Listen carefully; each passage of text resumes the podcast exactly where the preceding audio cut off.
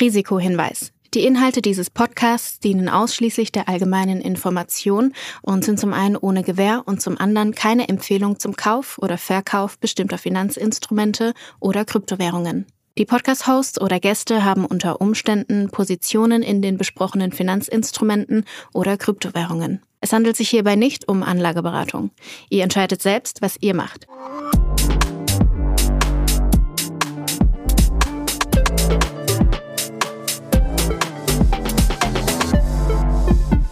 Es ist Folge 85 von Alles Coin, nichts muss. Julius, normalerweise fange ich hier immer groß mit einem Monolog an. Ich habe ein Grinsen im Gesicht etc. pp. Den spare ich mir an dieser Stelle. Ich frage ganz einfach mal, wie geht es dir?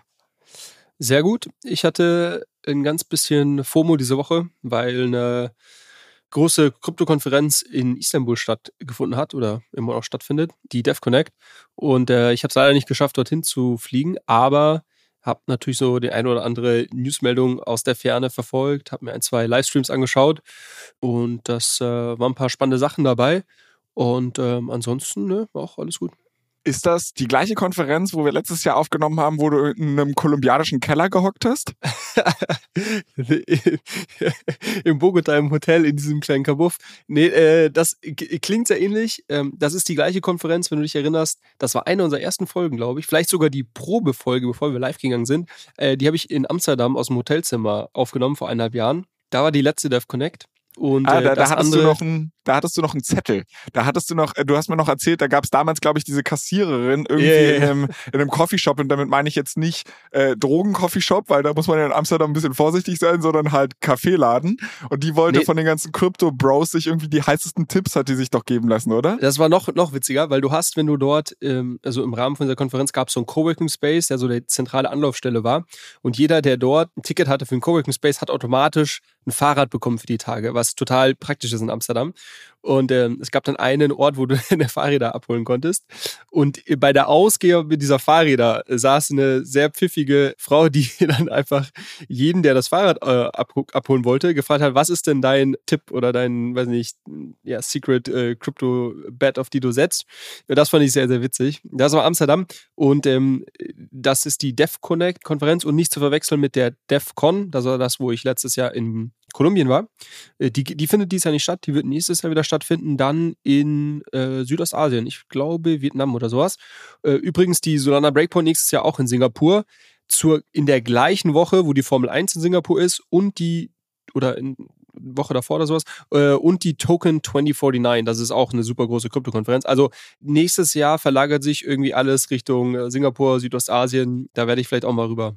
Funny, weil ich wollte nächstes Jahr ohnehin mal nach Singapur äh, pass mal auf. Also wenn das in meinen Terminkalender passt, dann fliegen wir einfach gemeinsam hin und dann nehmen wir vielleicht von dort mal eine Folge auf. Würde ich auf jeden Fall witzig finden.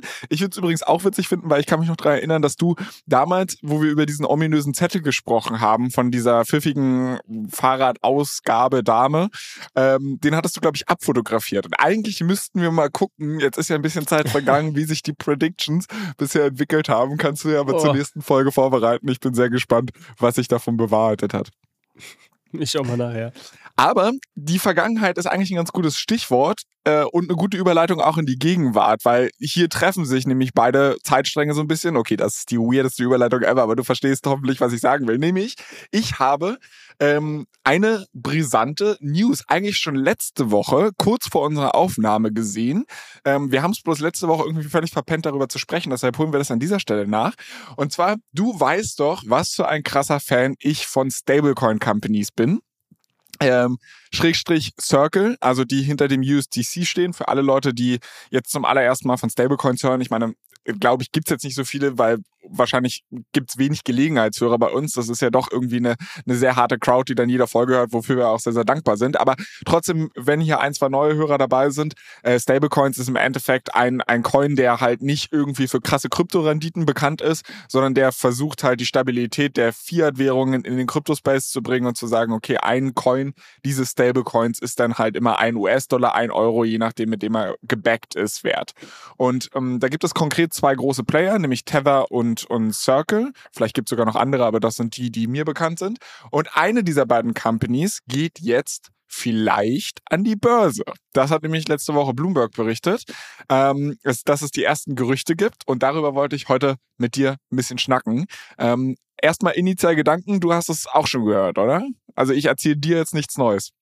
Nee, und tatsächlich gab es ja die Spekulation darüber schon, schon länger, dass Circle irgendwann den, den Börsengang auch wagt. Ähm, dass es jetzt konkreter wird und sie scheinbar für nächstes Jahr, ich meine, das ist ja ein Prozess, den man relativ lange auch vorbereiten muss mit, mit ähm, entsprechenden entsprechenden rechtlichen Schritten, dann einer Roadshow, Investoren-Roadshow und so weiter. Von daher, wenn jetzt darüber sich äh, berichtet wird, dass das 2024 stattfindet, ist der Prozess oder die Vorbereitung dafür wahrscheinlich schon äh, stark am Laufen aktuell. Von daher, äh, und man hat dann natürlich auch, wenn man, wenn man diesen Prozess mal anstößt, ist das auch nichts, was man dann mal eben wieder zurücknimmt. Äh, von daher könnte ich mir schon vorstellen, dass das äh, dann nächstes Jahr tatsächlich passiert. Ja, wahrscheinlich vermuten sie, dass sich dieses IPO-Window, also die Zeit, an der man ähm, auch als Tech-Company wieder an die Börse gehen kann und vielleicht irgendwie eine, ja, eine dankbare Bewertung bekommt, ähm, dass sich das wieder öffnet. Die letzten eineinhalb Jahre war ja da relativ wenig los. Ähm, vielleicht äh, haben sie das so ein bisschen, sehen sie das. Und das andere ist natürlich, dass sie vielleicht auch darauf abzielen, dass nächstes Jahr äh, sich zum einen in der USA äh, regulatorisch nochmal was ändert und Krypto in, in, ein besseres Licht gerückt wird und dass der Markt sich vielleicht auch weiter positiv ähm, entwickelt. Und ähm, ansonsten finde ich es natürlich spannend. Ich meine, die große Frage für mich ist natürlich, du hast hier, glaube ich, schon ein, zwei Mal gesagt, dass wenn es ein Unternehmen in der Kryptowelt gibt, in das äh, du gerne investieren würdest, dann wäre das Circle und ich glaube, Coinbase jetzt auch noch dazu genommen. Ähm, Coinbase kannst du heute schon kaufen und äh, Circle wirst du vielleicht nächstes Jahr dann auch kaufen können. Von daher, äh, für dich müssen das doch sehr, sehr tolle Nachrichten sein. Ja, witzigerweise, also du hast es gerade schon angesprochen, es gibt ja diese Gerüchte, dass Circle an die Börse will, schon relativ lange und ich hätte ja fast mal die Gelegenheit gehabt, Shares von äh, Circle zu kaufen, weil ich weiß gar nicht, ob du es mitbekommen hast, aber die haben schon mal versucht, an die Börse zu gehen. Und zwar Ende letzten Jahres. Ich glaube, darüber haben wir hier gar nicht so sehr gesprochen, aber es ist tatsächlich oder wäre für Circle der zweite Anlauf für ein IPO, beziehungsweise ja. den ersten Gang an die Börse, das war kein IPO, sondern da haben sie es via Spec versucht. Das war im Dezember letzten Jahres.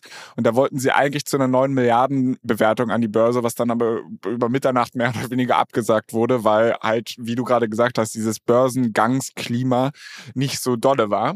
Ähm, ich finde es eine sehr, sehr spannende Nummer und vielleicht halt da auch einmal, um das Setting the Scene zu machen, warum ich Circle als Company super spannend finde.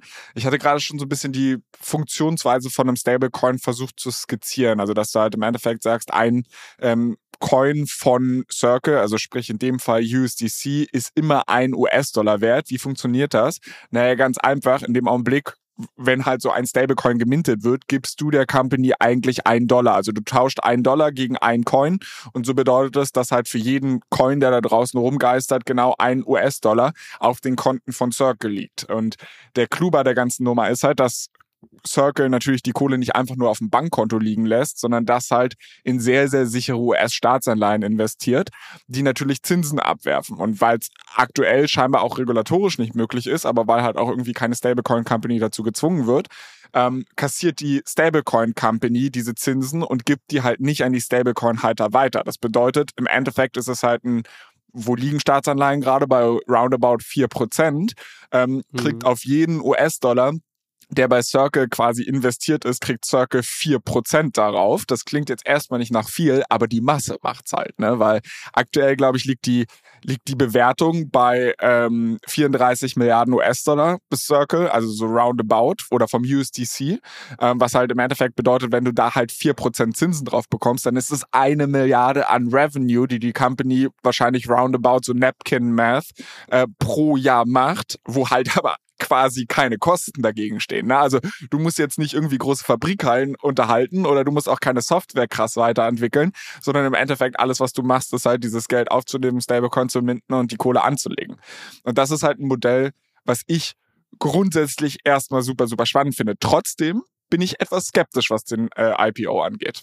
Okay, äh, wo du jetzt mal gerade so hier diese äh, den Dreisatz einmal äh, berechnet hast, ähm, habe ich mir gedacht, diese 9 Milliarden Bewertung, da werden sich einige ärgern, weil das war wahrscheinlich eine relativ günstige Nummer im Nachhinein. Weil ich glaube, der Marktcap, also die, die Marktkapitalisierung von der von USDC, mh, die wird natürlich eher wieder steigen über die nächsten Jahre. Wenn, wenn sich der, der Kryptomarkt auch, weiterentwickelt und, und erholt irgendwo.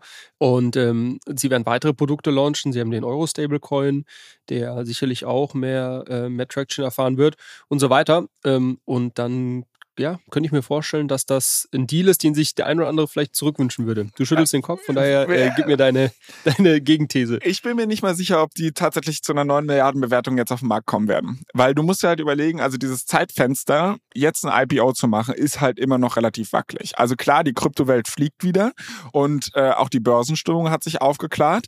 Aber die Börsenstimmung hat sich auch deshalb wiederum aufgeklärt, weil die Zinserhöhungen jetzt so langsam ein bisschen zurückgefahren werden. Ne? Also wir haben ja immer, wenn du halt steigende Zinsen hast, dann ist es erstmal schlecht für Aktien.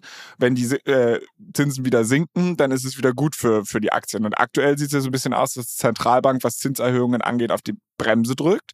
Ähm, was halt natürlich auch dazu führt, dass es das Börsenklima besser macht, aber gleichzeitig natürlich auch das Geschäftsmodell von Circle nicht mehr ganz so attraktiv mhm. macht, weil die Zinsen nicht mehr so hoch sind. Die zweite Sache, die du halt gerade auch ein bisschen hast, ist, dass Circle in einer relativ prekären Situation ist, weil sie Marktanteile gegenüber Tether verlieren. Äh, und jetzt wird, wird die Debatte, glaube ich, interessant, weil es gibt gute Gründe dafür, dass sie die Marktanteile verlieren und das ist teilweise dem geschuldet, dass sie eigentlich ein Superior Product haben. Das kannst du gleich auch mal erklären. Aber im Grunde genommen musst du halt überlegen, ich glaube, der Market Share von, von USDC unter allen Stablecoins, also ich hatte gerade gesagt, 34, äh, 24 Milliarden sind so etwa in USDC geparkt und das entspricht so etwa 20 Prozent des Marktes, den, den der Stablecoin-Markt halt groß ist. Zum Vergleich, Tether ist mit Abstand der größte Player auf dem Markt und der hat 87 Milliarden Assets under Management, also ist halt mal ein paar Hausnummer größer. Und der der Share, den halt ähm, USDC hat, beziehungsweise Circle als Company dahinter hat, der ist in den letzten Monaten halt immer, immer stärker gesunken. Ich weiß nicht, da kannst du ja einmal erklären, woran es liegt. Ja, ich glaube, jetzt machen wir doch eine größere Stablecoin-Diskussion hier auf, aber die können wir gerne machen, weil es ist, glaube ich, ein spannendes Thema. Ähm, vielleicht noch ganz kurz zu dem Punkt, den du genannt hast, der ist natürlich genau richtig. Also dieses Geschäftsmodell äh, von, sag ich mal, einer, einer das ähnliches Geschäftsmodell wie das von der Bank. Also ich habe irgendwie erst jetzt auf dem Konto, die ich irgendwo zinsbringend anlegen kann und ähm, gleichzeitig muss ich diese Zinsen nicht unbedingt weiterreichen. Und das ist natürlich dann ähm, sehr lukrativ, wenn die Zinsen entsprechend hoch sind, die ich dafür einstreichen kann. Ähm, bei Circle ist das Ganze natürlich ein bisschen begrenzt. Also die können jetzt nicht das in beliebige Assets schieben, sondern sie müssen das halt in entsprechend kurzfristige ähm, US-Staatsanleihen äh, stecken. Und somit, ähm, genau, sind sie da, haben sie da jetzt auch nicht so viel Handlungsspielraum, dass sie sagen können, okay, wenn jetzt die äh, ähm, Zinsen äh, in den USA sinken, dann gehen wir halt irgendwie, bewegen uns auf der Risk Curve irgendwie ähm, weiter, äh, weiter weg und, und gehen halt irgendwie in andere Assets. Das dürfen sie nicht letztendlich. Ähm, von daher, da sind sie sehr stark davon abhängig, das ist richtig. Jetzt sage ich noch kurz was dazu, ähm, warum deren Market Cap ähm, gesunken ist und dann werde ich dir mal so eine Gegenthese, warum ich trotzdem sehr bullish auf Circle und auf Stablecoins an sich bin. Ähm, genau, die Market Cap von, von UCC ist äh, entgegen der von Tether in den letzten neun Monaten stark gesunken. Ich habe hier mal eben die, die Chart aufgemacht. Also wir waren mal bei einem, bei einem All-Time-High von irgendwie knapp äh, von über 55 Milliarden Dollar in USDC. So, das hat sich jetzt auf jeden Fall mal ein bisschen mehr als halbiert über die letzten, was sind das? Ja, ein gutes Jahr, eineinhalb Jahre. Ähm, und Tether ist, äh, ist, ist, kaum gesunken, beziehungsweise jetzt dieses Jahr sogar wieder stark angestiegen.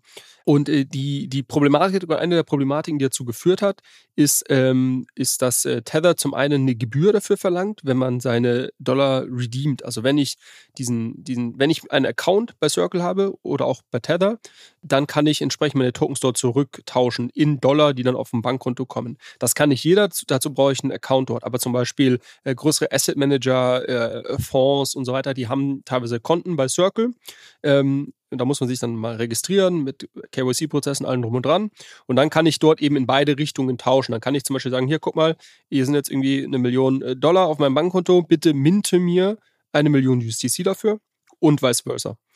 Ähm, und jetzt gibt es zwei Effekte, warum ähm, Leute dieses Jahr, also Leute, die Stablecoins aus der Kryptowelt rausziehen wollten, um, weil sie vielleicht keinen Bock mehr auf Krypto haben oder weil sie gesagt haben, ich kriege außerhalb der Kryptowelt attraktivere Zinsen auf, meine, ähm, auf mein Geld, ähm, dass die jetzt äh, USDC dafür gewählt haben.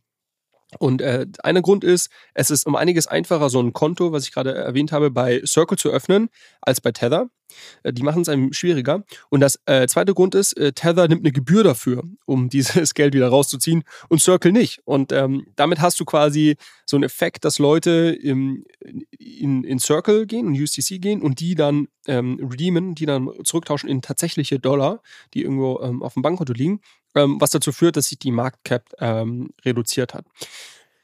Ich glaube, das ist ein temporärer ähm, Effekt. Ich glaube, ich bin eher bullish Circle. Ähm, also Stablecoins grundsätzlich. Fangen wir mal damit an. Ähm, ich bin bullish Stablecoins. Das bin ich auch. Da würde ich erstmal einen Haken dran machen. Genau, da gibt es ja diesen wirklich sehr, sehr tollen Report von Brevin Howard, den wir hier mal besprochen haben vor einem Monat, die äh, wirklich im Detail analysiert haben, ähm, wie haben sich, wie haben sich Stablecoin-Transaktionsvolumina und Use Cases ähm, über die letzten Jahre entwickelt ähm, und was man da sieht, ist, obwohl wir jetzt im Kryptowinter lange waren, vielleicht sind wir es immer noch, vielleicht auch noch eine, Debatte, die man führen kann, ähm, hat sich die, die Stablecoin-Adoption hat sich nicht ähm, abgebremst, sondern Leute nutzen das nach wie vor. Die Anzahl der aktiven Stablecoin-User ist relativ stabil geblieben. Ähm, die, die Volumina und so weiter haben sich entkoppelt von Trading, Krypto-Trading-Volumina. Äh, und das, das zeigt einfach ganz klar, dass das Stablecoin ähm, ein Produkt ist, was auf jeden Fall Product Market Fit gefunden hat und was mit einer weiteren Crypto-Adoption ähm, und, sag ich mal, einem besseren UX in Zukunft, die es einem noch einfacher macht und ähm, so auch Crypto-Assets zu halten, ähm, glaube ich, dass, dass, dass diese Adoption nur, nur weiter ansteigen wird und dass Stablecoin-Volumina sehr, sehr stark ansteigen werden über die nächsten nächsten Jahre. Also ich glaube, da werden ein Vielfaches von dem Stablecoin-Volumen sehen, was wir heute im Markt sehen. Ähm, so, und jetzt die zweite Frage. Äh, profitiert Circle proportional von diesem Wachstum oder werden wir weiter den Effekt sehen, dass Tether und, ähm, und vielleicht auch neue Stablecoins, die in den Markt kommen, ähm, den, den, sag ich mal, Marktanteile wegnehmen. Ähm, ich glaube, äh, Circle ist in einer sehr guten Position, weil sie der, der einzige Stablecoin-Anbieter sind, der wirklich ähm, fully regulated ist ähm, und glaube ich auch so ein bisschen diesen Stempel hat, diesen Vertrauensstempel. Ähm, und denke ich vor allem in, in, in westlichen Ländern äh, auf jeden Fall die präferierte Lösung ist für viele Anleger. Und wenn wir jetzt gerade auch davon ausgehen, dass in Zukunft mehr institutionelles Geld in den Markt kommt, ähm, glaube ich, dass diese Anleger ähm, sich wohler fühlen damit, vielleicht dann irgendwie auch ähm, USDC zu halten oder Circle-Produkte zu halten, als, ähm, sag ich mal, ein Tether-Produkt zu halten. Also ich glaube, ähm, und, und der dritte Treiber noch, sorry, äh, ist auf jeden Fall, dass sich natürlich ähm, dieses Marktumfeld, oder das ist jetzt eine Annahme, auch vielleicht wieder ändern wird und wir jetzt dieses Jahr das, den Effekt gesehen haben, dass viele Leute ihr Geld rausziehen wollten, ähm, und dafür Circle genutzt haben, weil ich habe es gerade erklärt, da, es geht einfacher, sich dort ein Bankkonto zu machen bei denen letztendlich.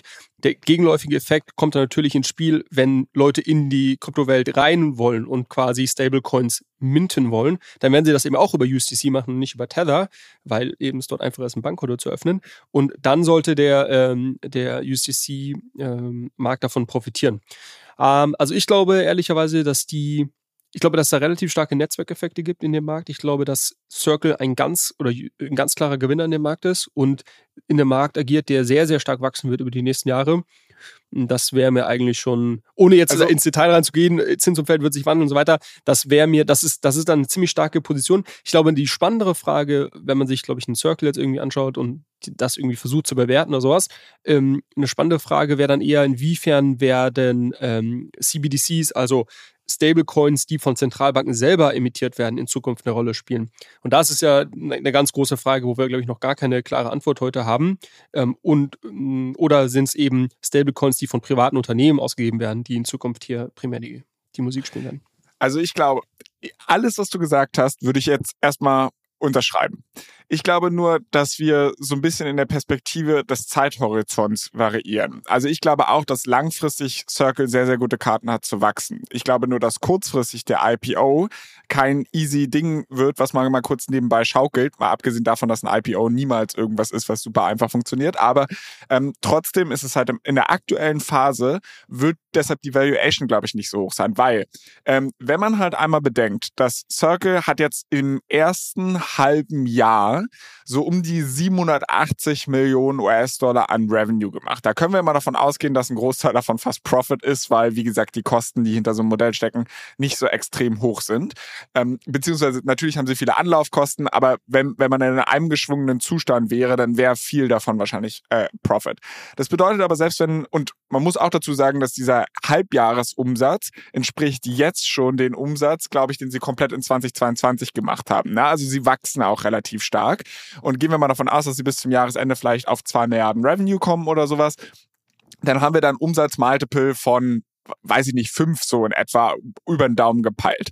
Das ist jetzt für eine schnell wachsende Company und so weiter und so fort jetzt vielleicht nicht unfassbar teuer. Jetzt habe ich aber gerade gesagt, okay, wir haben zumindest temporär und du hast auch gesagt, das ist ein temporäres Problem, geht aber gerade so ein bisschen der Market Share runter plus die Dynamik des Businessmodells wird sich auch nochmal umstellen. Also über kurz oder lang wird es, glaube ich, irgendwann einen Weg geben, dass halt die die Rendite, die ein Circle auf die Reserven macht, dass sie einen Teil davon halt auch mit anderen Parteien teilen müssen. Wir sehen das halt einerseits jetzt schon bei Coinbase. Es gibt ein Revenue Share Agreement, also Coinbase ist im Übrigen auch in Circle investiert. Ich glaube, so 5, 6 Prozent gehören denen davon.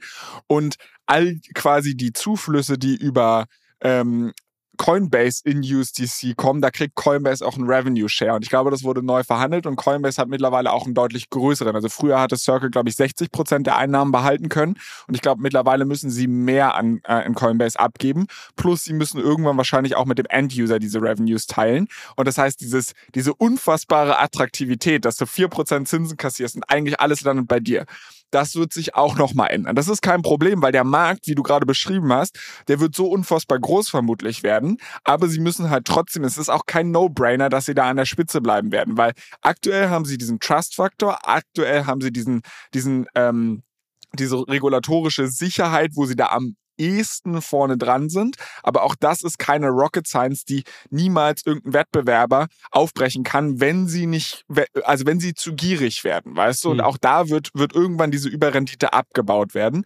Plus, wir sind gerade so in den, in der Frühling im Krypto-Winter kämpft sich gerade so durch, aber wir sind nicht über den Berg. Und das ist ein schönes Bild. Das ist ein schönes Bild, was du malst. Äh, es könnte Frühling sein, es kann aber auch, kennst du diese, kennst du diese Wochen, wenn es so März, April ist und du denkst, geil, jetzt wird schön und dann kommt noch mal so zwei Wochen richtig der ja. Winter zurück. Also äh, genau da sind wir gerade, man weiß es noch nicht. Das Beste, was man machen kann, ist Richtung Sonne fliegen und den Podcast hier hören. ähm, äh, um, um, die, um die Diskussion abzuschließen ähm, und, und vielleicht uns noch ein paar, paar ähm, anderen Themen zu widmen. Ähm, vielleicht ist das, was du gerade gesagt hast, die Lösung des Ganzen, wenn man Circle spannend findet und vielleicht, wenn man grundsätzlich sagt, okay, für mich ist Aktien vielleicht ein spannenderes Vehikel, um irgendwie Crypto-Exposure zu bekommen. Ja, vielleicht landen wir wieder äh, am Ende bei, bei Null und äh, man muss sich einfach Coinbase anschauen. okay, aber äh, um wirklich diese Diskussion abzuschließen, es gibt trotzdem noch, weil ich war ja jetzt auch so ein bisschen kritisch, ich bin aber trotzdem großer Fan von dem Geschäftsmodell und es gibt auch ein paar Pro-Punkte. Also du hast viele institutionelle Investoren, die aktuell schon in Circle investiert sind. Ich meine, wirklich, das ist das Who is Who der Finanzszene. Also ich glaube, äh, Goldman Sachs steckt da mit drin, BlackRock steckt da mit drin, Fidelity steckt da mit drin. Also du hast wirklich High-Profile-Investoren, die an diese Company glauben. Ich glaube, das ist eine coole Sache. Plus die Firma hat eine Milliarde an Cash, einfach mal so auf der hohen Kante, was halt im Endeffekt du auch von dem Börsenwert sofort subtrahieren kannst, weil im Grunde genommen könnten sie es auch ausschütten. Und du hast als Negativpunkt, um den vielleicht auch nochmal zu adden, diese Sicherheit, diese wahrgenommene Sicherheit, die kann aber auch schnell mal ins Wanken kommen. Wir haben es gesehen bei der Silicon Valley Bank Krise, wo halt selbst dieser Pack mal für kurze Zeit aufgelöst wurde und was unter Umständen auch einfach dumm war und keinen Sinn so wirklich gemacht hat. Aber auch dieses, diese vermeintliche Sicherheit kann eine Erschütterung erfahren. Deshalb auf gar keinen Fall irgendeine, wie alles im, im Crypto-Space, keine sichere Wette. Es bleibt super spannend zu sehen, ob der Börsengang in der Form klappt und zu welcher Valuation er dann tatsächlich rauskommt. Langfristig, wie gesagt, würde ich aber da einen Haken an all das setzen, was du gesagt hast. Na gut, jetzt haben wir relativ lange über Circle gesprochen und du hattest, wo wir das Vorgespräch angefangen haben, meintest du so, ja, ich glaube, wir werden heute bei der Folge nur auf eine Stunde rauskommen, deshalb mache ich mir noch einen Espresso. Ich glaube, den brauchst du jetzt auch, weil ich bin mir nicht sicher, ob wir wirklich nur bei einer Stunde landen. Du hast nämlich noch eine News von der Commerzbank mitgebracht. Was war da diese Woche los? Richtig, die Commerzbank äh, gab es eine Meldung, dass die als, äh, ich glaube, neuntes Unternehmen eine Crypto-Custody-Lizenz von der BaFin erhalten hat. Ähm, und somit als erste äh, wirklich große deutsche Bank, also wenn man sich die, die Übersicht anschaut der Unternehmen, die diese Krypto-Verwahrlizenz, heißt sie, glaube ich, äh, ähm, halten, dann sind der große davon kryptonative Spieler. Das ist sowas wie eine Finoa, ähm, wo wir hier ähm, den Christopher auch schon mal zu Gast hatten in der Founder Series. Ähm, das ist sowas wie Tangany, ähm, ein, paar, ein, paar, weitere. Coinbase hat auch eine. Und äh, jetzt eben auch die Commerzbank. Und ich finde das äh, sehr spannend. Scheinbar hat dieser Prozess über zwei Jahre gedauert, laut der Meldung, die ich gelesen habe. Ähm, und das zeigt auch, wie langfristig äh, man hier planen muss, aber scheinbar auch, wie langfristig große Finanzinstitute auch einfach Interesse an dem, an dem Space haben. Aber ist doch ein geiles Timing. Also, sorry, wenn ich da jetzt gerade ja. einhake, aber, aber stell dir das doch mal vor. Also, ich meine, vor zwei Jahren war der krasseste Hype-Cycle im Crypto-Space, ja. Alle traditionellen Player wollten da irgendwie reinspringen, beantragen diese Lizenz. Dann schlägst du dich zwei Jahre mit den Behörden rum, während der Markt eigentlich nur abrauscht. Du denkst dir so, oh, fuck, Alter, für was mache ich das hier eigentlich? Und zack, geht der Markt wieder nach oben und du kriegst auf einmal dein Zettel auf den Tisch gepackt von wegen, jetzt darfst du loslegen. Also besser kannst du eigentlich nicht laufen. Ja, stimmt. Eigentlich vermeintlich gutes Timing. Ja, auf jeden Fall, ähm, ich glaube, vielleicht noch um das kurz äh, von, von der Newsseite abzuschließen. Also, es beschränkt sich aktuell das Angebot der Commerzbank auf äh, institutionelle Kunden und auf Bitcoin und ETH. Ja, also, ähm, man kann dann als weiß ich nicht, Family Office bei der Commerzbank sagen, hey, ich möchte irgendwie Bitcoin kaufen. Ähm, da gibt es irgendwie einen, einen, Partner dann, über die das abgewickelt wird. Ähm, und die Commerzbank verwahrt die dann für dich letztendlich. Ähm, aber die spannendere Frage, weil ich meine, es ist, ist, meiner Meinung nach eine Frage der Zeit, bis sich das dann auch öffnet auf mehr Assets, mehr als nur Bitcoin und ETH und vielleicht dann auch irgendwie für, für Retail-Kunden. Also ähm, die, die Frage ist eigentlich, glaube ich, ganz, ganz spannend. Äh, wie, wie, wie glaubst du, werden Leute in Zukunft ihre Kryptoassets halten? Glaubst du, dass, äh, sag ich mal, wie, wie teilt sich das auf zwischen den Leuten, die wirklich eine Crypto-Wallet haben, so wie eine Metamask heute, den Leuten, die irgendwie das auf ihrem äh, N26, äh, Trade Republic oder äh, vielleicht sogar PayPal-App einfach liegen haben, also eher so diese quasi Fintech-Spieler, ähm, ähm, oder den Leuten, die es dann wirklich in ihrer traditionellen Bank äh, ihre, ihre Coins liegen haben und, und die dort entsprechend verwahren lassen. Finde ich, finde ich, finde ich eine ganz spannende Frage, weil ich meine, bisher historisch war es natürlich so, äh, ganz, ganz, ganz großer Teil haben einfach Self-Custody gemacht ähm, und ist ja immer noch der, der, der, der größte Teil. Dann klar institutionelle Investoren, die, die nutzen Lösungen wie Fireblocks oder eben auch so professionelle ähm, Custodians wie ein Finoa, ähm, die, von dem wir gerade gesprochen haben. Äh, viele, viele VCs und so auch äh, nutzen das. Dann hat man gesehen im letzten Hype-Cycle, dass plötzlich irgendwie Robinhood und die ganzen Fintech-Apps schnell Krypto angeboten haben. Ich glaube, das ist wieder stark runtergegangen, weil das natürlich genau, hast du genau die Kundschaft, die du, äh, die, die nur sehr kurzfristig dann zockt, äh, das Geld verliert und dann sagt, ne, Krypto habe ich mir die Finger verbrannt. Ähm, und jetzt öffnen sich dann vielleicht in, in, Zukunft mehr für, für, sag ich mal, äh, traditionellere Investoren, die vielleicht bisher gar nicht im Markt waren.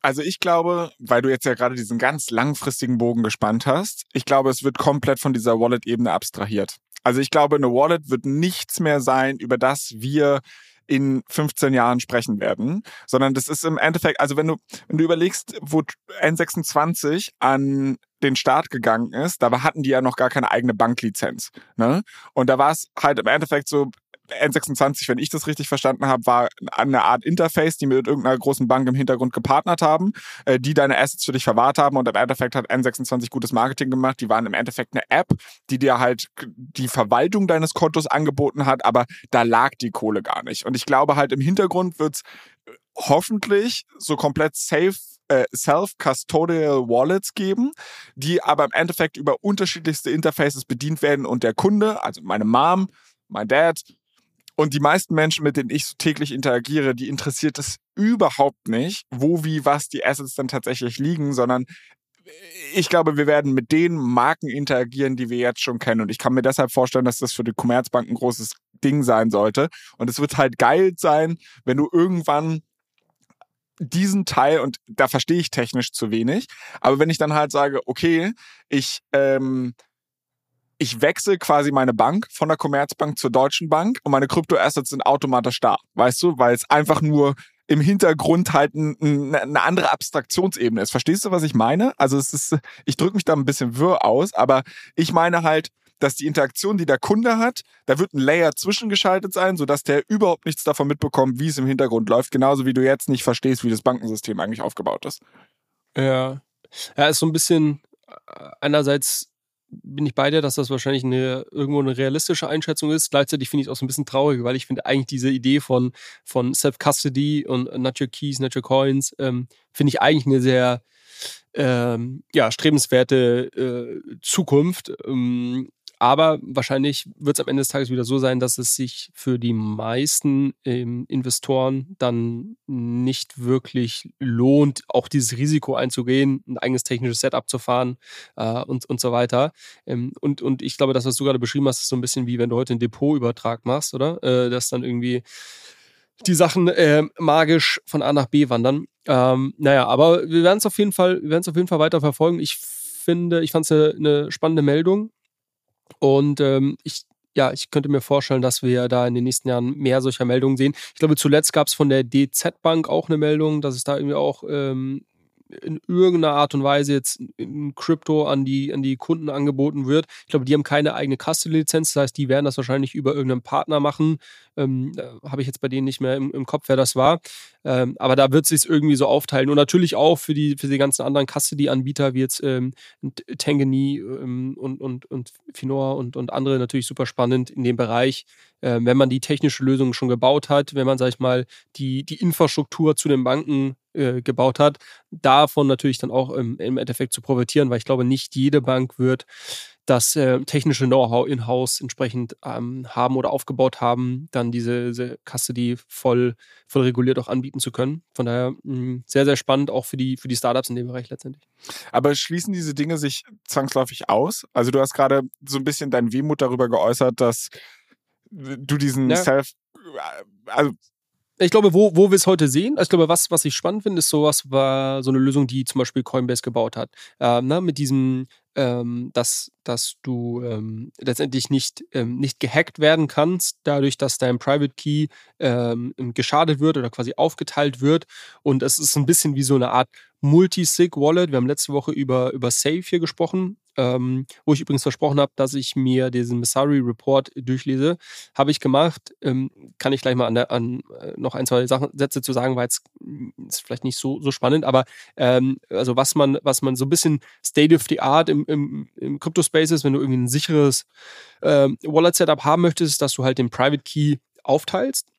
Und ähm, das der Nachteil davon ist natürlich, dass du nicht ganz so flexibel bist. Ne? Also bei so einem äh, Gnosis Safe hast du in der Regel irgendwie so ein äh, Two out of Three Scheme. Also du hast irgendwie drei Teile des Schlüssels und mindestens zwei davon müssen eine Transaktion signieren, damit die durchgeht.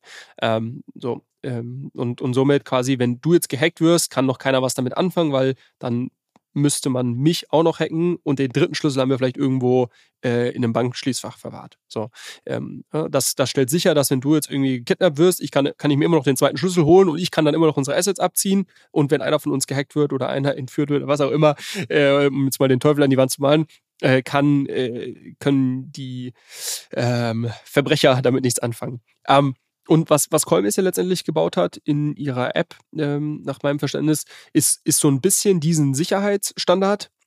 Allerdings ist quasi gebe ich nicht dir die andere Hälfte meinen Schlüssel, sondern die verwahrt Coinbase für mich. Also ich muss denen so ein bisschen vertrauen, aber sie alleine können auch nicht meine Assets abziehen. Und genauso, wenn ich gehackt werde, kann niemand meine Assets abziehen. Das finde ich eigentlich einen ganz schönen, ganz schönen Mittelweg.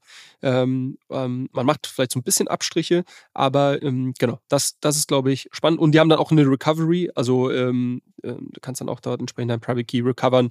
Falls du wirklich alles verlierst, das läuft dann wahrscheinlich, das geht halt nur mit entsprechenden KYC und so. Aber bedeutet das auch, dass theoretisch Coinbase sagen kann, Julius ist ein Bad Actor und dementsprechend frozen wir halt so seinen Kram, weil sie können nichts mit deinen Assets machen, aber sie können auch verhindern, dass du damit irgendwas machen kannst? Im, gute Frage. Im Zweifel wahrscheinlich schon. Also ich glaube, ich meine, das sind alles reg äh, regulierte Unternehmen äh, und wenn da jetzt irgendjemand anklopft und sagt, hier, wir haben irgendwie äh, keine Ahnung, richterlichen äh, ähm, Erlass, dass es hier irgendwie sich um keine Ahnung, Terrorfinanzierung oder sonst was handelt, dann werden sie wahrscheinlich den Assets irgendwie freezen. Ähm, aber das sind natürlich so ein bisschen die, die, die die Edge Cases. Natürlich würden jetzt die Leute, die, die voll diesen den Krypto-Ethos leben, würden wir natürlich genau da widersprechen und sagen, ja, aber das genau deswegen machen wir ja Self-Custody. Das ist ja das Problem, dass nicht irgendwer um die Ecke kommen kann. Ähm, ich würde sagen, die, die pragmatische Antwort darauf wäre, ähm, das tangiert wahrscheinlich 95 Prozent der Leute nicht. Ähm, es gibt, wird immer Edge Cases geben, wo und, und wenn man das Gefühl hat, man, man fällt in so eine Kategorie rein, wo das vielleicht auch irgendwo anders ausgelegt werden könnte, dann sollte man vielleicht wirklich Self-Custody machen. Aber ich sag mal, die Wahrscheinlichkeit, dass deine Assets jetzt Flow eingezogen werden, äh, wegen irgendwelchen wilden Vermutungen, die geht, äh, die geht äh, wahrscheinlich gegen null. Ähm, übrigens, dasselbe Risiko hat man auch, wenn man mit Stablecoins interagiert. Also wir haben vorhin über Circle und Tether gesprochen, dass die haben beide die Möglichkeit, deine ähm, Tokens einzufrieren wenn es die einen Verdacht gibt ähm, und ähm, da irgendwer international gesucht wirst oder sonst was. Oder es irgendwelche großen Hacks gibt und du damit in Verbindung äh, gebracht wirst. Das ist wild. Aber gut, Trotzdem, lass uns mal weitermachen an der Stelle, weil wir sind eigentlich gar nicht so weit weg von dem Thema, was wir als nächstes besprechen wollten. Und zwar hattest du mir äh, beim letzten Mal eine Hausaufgabe aufgegeben, ähm, dass ich mir ein Video angucken sollte, wo ich mir gedacht habe, boah geil, das ist eine coole Hausaufgabe, die ist schön passiv, da muss ich jetzt nicht irgendwie mir die Hände schmutzig machen, sondern ich kann ein Video angucken, mich zurücklehnen und ein bisschen entspannen. Und dieses Video, was du mir geschickt hast, das hatten wir letzte Woche auch in den Shownotes verlinkt. Und das ging um Sling Money. Und ich muss sagen, du hast ehrlicherweise nicht zu viel versprochen, weil es war, ich habe dir gestern auch schon geschrieben, es war der erste Moment, wo ich gedacht habe, wow, ich habe Krypto zum allerersten Mal intuitiv verstanden. Also nicht irgendwie so auf einer Abstraktionsebene, so von wegen, ja, es ist alles total dezentral, independent oder bla bla bla, irgendwelche theoretischen Use Cases, sondern da habe ich mir gedacht, das ist wirklich mal eine geile Lösung. Und zwar im Grunde genommen, bei Sling Money geht es ein bisschen darum, man kann sich das vorstellen wie PayPal in der Kryptowelt. Und ähm, der oder, oder Venmo für alle, die irgendwie, falls wir irgendwen haben aus den USA, der zuhört. genau, also Venmo. PayPal, Venmo, ähm, halt irgendwie die Sache, so eine Art soziales Netzwerk für Geld. Beziehungsweise du kannst eigentlich über Ländergrenzen hinaus super easy Geld transferieren. Und er hat, dieser Typ, der ähm, da diesen Vortrag gehalten hat, das ist der Gründer von der App gewesen und der hat so ein bisschen den Pain erzählt, wie es bisher in der Kryptowelt ist, äh, Geld von A nach B zu überweisen, weil es wird ja immer so als der Killer-Use-Case gezeigt, von wegen, hey, du kannst bei Krypto über Ländergrenzen hinaus von A nach B, du musst die Person nicht mal kennen, du musst halt irgendwie nichts, ne? Aber im Endeffekt ist es ja ein beschissener Prozess, weil du musst dir ein Coinbase-Konto erstellen, du musst halt von deinem Fiat-Money Geld auf deinen Coinbase-Account erstellen, du musst dann halt damit irgendwelche äh, Stablecoins tauschen, dann musst du sie vielleicht noch auf eine irgendeine andere Blockchain bringen oder was weiß ich und dann schickst du einen komplett, ja, so, so, so einen Code, den wir alle kennen, der dann haufenweise X, Zahlen, Y, irgendwas hat und es ist einfach eine beschissene User Experience. Und was Sling Money gebaut hat, ist im Endeffekt eine, eine Lösung, die sich überhaupt nicht nach Krypto anfühlt und deshalb einfach unfassbar geil ist. Also im Endeffekt, du lädst dir die App runter, machst halt einmal ein KYC und kannst es halt direkt mit deinem Apple Pay connecten. Dann kannst du halt im Endeffekt den Amount, den Dollar-Amount eingeben, den du halt auf Sling Money transferieren möchtest, also quasi auf deine Krypto-Wallet, die im Hintergrund läuft, die komplett self-custodial ist. Sage ich das richtig? Keine Ahnung. Weißt du, was halt eigenverwahrte Wallet ist, sagen wir es ja. mal so. Und quasi, also du musst aber nicht irgendwie in Krypto, du, du wirst gar nicht damit konfrontiert, dass die Kohle dann eigentlich in USDC im Hintergrund getauscht wird, sondern du gibst halt einfach nur deinen, deinen Dollar-Amount ein, den du haben willst. Und dann bist du halt quasi. So ein bisschen, so ein bisschen, sorry, dass ich, die, dass ich dich jetzt mal dabei, so ein bisschen wie so eine Prepaid-Karte, weil ich glaube, das ist vielleicht, vielleicht ein bisschen, ein bisschen abstrakt. Ähm, also du, du hast eine App und die kannst du quasi wie so eine Prepaid-Karte mit, mit, mit wenigen Klicks aufladen. Äh, vor allem, wenn du irgendwie eh Google Pay oder Apple Pay ähm, installiert hast, ist das halt, geht das halt sehr, sehr einfach und dann hast du quasi dieses Guthaben direkt in, ähm, auf dieser App ähm, und kannst damit dann darüber frei verfügen. Und das löst so ein bisschen, das ist vielleicht, ähm, du hast gerade schon so äh, beschrieben, wie schwierig heute die UX ist. Ich glaube, eines der Hauptprobleme ist das Thema On- und Off-Ramping. Also, wie bekomme ich Geld, was irgendwo auf dem Konto liegt, in die Kryptowelt rein und wie bekomme ich es auch wieder auf irgendein Konto raus? Weil was heute schon sehr gut funktioniert, ist irgendwie, ich möchte, oder so semi gut funktioniert, ich möchte dir einfach nur Stablecoin schicken. Sagen wir zum Beispiel auf einem Layer 2 oder auf Solana ist das relativ günstig und vor allem bei Solana hast du es halt ein paar Sekunden später bei dir in der Wallet. Die UX ist noch schlecht, weil es ist irgendeine Adresse und steht nicht da Florian Adomite. Ähm, aber ich würde sagen, der, der, der Teil ist schon so halb gelöst, aber das Problem ist viel oft das On- und Off-Ramping. und dann in Verbindung, sag ich mal, mit einer besseren UX, um wirklich Geld von A nach B äh, zu senden. Ja. Aber äh, ich meine, was ich halt, und das ist gerade das, was du auch schon beschrieben hast, das hat halt Sling Money eigentlich jetzt gelöst, dieses Problem. Also du hast auf der anderen Seite, wenn, wenn ich jetzt zum Beispiel meine Prepaid-Karte aufgeladen habe und ich möchte dir Geld schicken, dann, und du bist zum Beispiel schon Sling Money-Kunde, dann quasi hast du ein verifiziertes Profil halt wirklich mit KYC, wo halt wirklich ein blauer Haken hinter ist und ich weiß, das ist Julius Nagel. Also genauso die Experience, die ich jetzt auch schon bei PayPal kenne, kann ich dir einfach Geld rüberschicken und das bleibt dann quasi in dem Sling Money Ökosystem oder beziehungsweise eigentlich im Hintergrund sind es zwei Solana Wallets, die miteinander interagieren. Die eine Wallet schickt dann die andere, ohne dass du als User davon irgendwas mitbekommst. Das Schöne ist aber, du musst das halt die Code nicht bei Sling Money drin lassen. Also du kannst theoretisch natürlich auch es ist halt eine Solana Wallet, die im Hintergrund eigentlich läuft und du kannst deine Keys überall mit hinnehmen und du kannst mit dem, äh, dieser überall in der Kryptowelt ganz easy interagieren. Das Schöne ist jetzt aber, was ist denn jetzt, wenn du, Julius Nagel, nicht in München sitzt, sondern du sitzt jetzt vielleicht in Spanien oder machen wir es halt noch komplizierter irgendwo in Südamerika oder sowas und ich will dir dieses Geld schicken, dann würde ich ja zum Beispiel jetzt, also bei PayPal geht das mittlerweile ja auch relativ easy, da wäre es auch kein Problem. Außer dass Aber ich dann. Es ist genau, es ist super teuer und ich habe vielleicht auch Währungsdifferenzen und so eine Geschichten. Das ist halt direkt auf der auf der Sling Money Ebene wird es komplett von Währungen abstrahiert. Also du kannst halt einstellen, welche dir angezeigt wird, aber im, im Grunde genommen liegt der USDC dahinter. Und ähm, die Sache ist halt die, wenn du jetzt zum Beispiel gar kein Sling Money Kunde bin, kann ich dir trotzdem die Code schicken, was halt so funktioniert, dass im Endeffekt ich es wird eine Burner-Wallet erzeugt, so nach dem Motto, also eine, auf die ich dann quasi keinen Zugriff mehr habe. Da werde ich dann, äh, überweise ich dann halt 10 Dollar hin, 20 Dollar, 100 Dollar, wie auch immer. Und dann wird halt quasi diese Wallet kreiert. Ich kann dir einen Link dazu schicken und du kannst einfach, wenn du gar kein Sling Money, also du kannst entweder Sling Money Kunde werden oder du kannst es halt dann ganz easy auf dein spanisches Konto, dein kolumbianisches Konto oder was weiß ich überweisen, indem du einfach deine IBAN eingibst und dann wird's von daran wieder geoff-rampt. Und das ist halt Genau. so eine smooth User Experience, die halt super instant funktioniert, quasi kostenlos ist. Also das, das, du hast fast keinen Verlust auf dem Weg. Und das finde ich halt so krass. Also da, das, das klingt, ich weiß gar nicht, ob ich in der Lage bin, gerade zu kommunizieren, wie begeistert ich davon war, dieses Produkt zu sehen, weil es halt so, dass jemand, der PayPal hat und einfach nur seinem Kumpel nach dem Mittagessen 10 Euro überweist, weil der halt die Rechnung gedingst hat oder keine Ahnung, der wird halt sagen, okay, das kenne ich von PayPal halt schon die ganze Zeit. Aber sofern du halt mal über Ländergrenzen gehst und auch Wise, das ist auch total cool, aber dann brauchst du halt zwei Leute, die Wise-Konten haben und so eine Geschichten. Ähm, also beziehungsweise brauchst du nicht zwangsläufig. Äh, Das stimmt nicht, das nehme ich zurück. Aber äh, trotzdem, ich finde es halt, dass du da das Bild einfach siehst von Julius Nagel mit einem blauen Haken.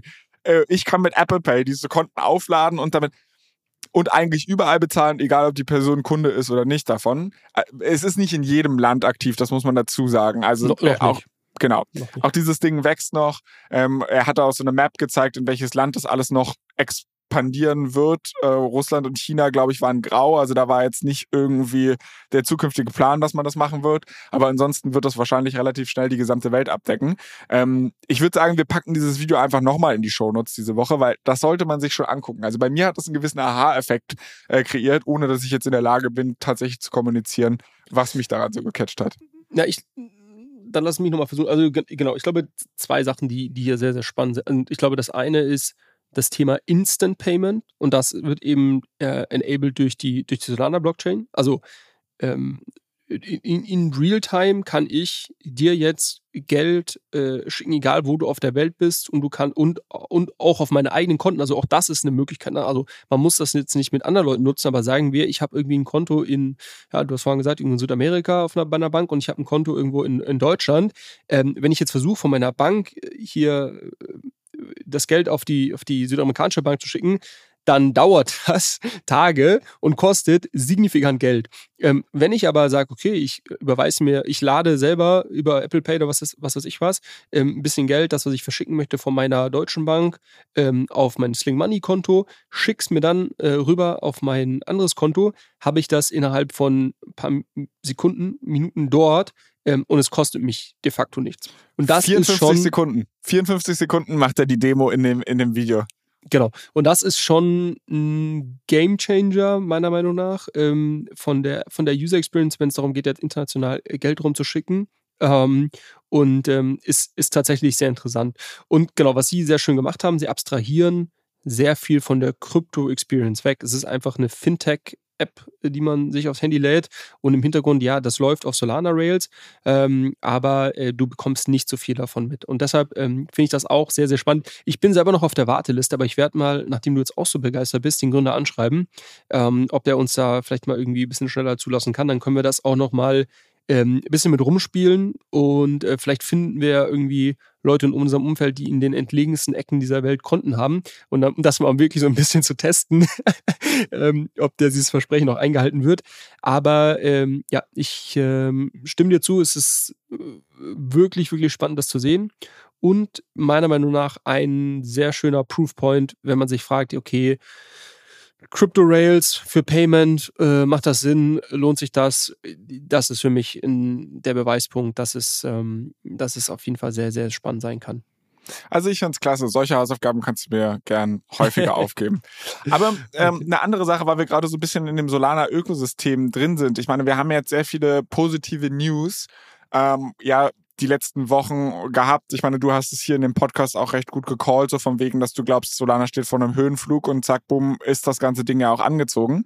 Die Frage ist aber, die ja so ein bisschen wie so ein Damoklesschwert immer noch über dem Ökosystem hängt, ist ja, dass ein großer Backer in diesem Solana-Ökosystem halt immer FTX war, die halt auch signifikante Bestände gehabt haben und die werden ja im Endeffekt im Zuge der Insolvenz ja auch alle vertickt. Wird das den Kurs nochmal groß zum Einsturz bringen oder äh, gibt es da die Möglichkeit aufzuatmen?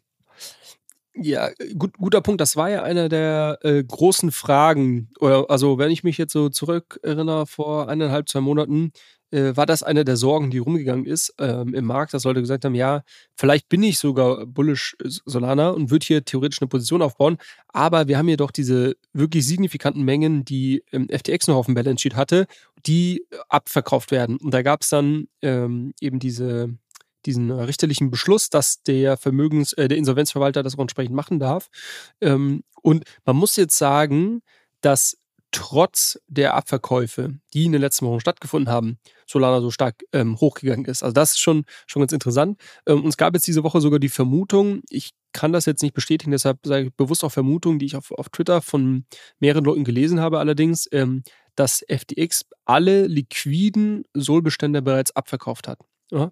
Und äh, das ist halt ein signifikanter Verkaufsdruck. Und ähm, muss man, glaube ich, dann, ähm, dann sehen, dass, dass der Preis auch jetzt diese Woche, ich meine, jetzt die letzten Tage ging es wieder ein bisschen runter, aber immer noch, glaube ich, ähm, auf sieben Tage sich zu landen, 20 Prozent wieder im Plus. Ähm, also schon spannend, dass der Preis jetzt über die letzten Wochen so stark performt hat, obwohl es so einen immensen Verkaufsdruck äh, seitens, seitens von FTX gab, was ich nicht beurteilen kann. Und natürlich, die Leute, die diese Behauptung machen, ähm, stützen sich natürlich darauf, dass gewisse Wallets gelabelt wurden, wo man weiß, okay, diese Wallets gehören zur FTX, zu diesem FTX-Estate und wenn die jetzt die Soul entsprechend auf zentralen Börsen schicken, dann geht man davon aus, dass sie sie auch dort abverkaufen. Das lässt sich nicht zu 100% verifizieren, plus man weiß nicht, ob es noch weitere Wallets gäbe, die man vielleicht nie identifiziert hat.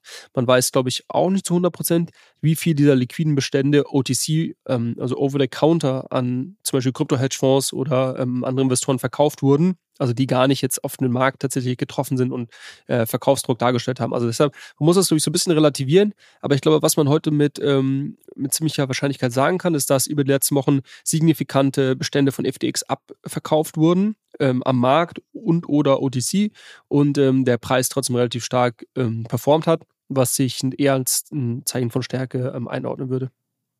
Das ist toll. Mensch, da kann ich ja richtig entspannt äh, schlafen und jetzt hier anfangen, meine Solana-Position aufzubauen.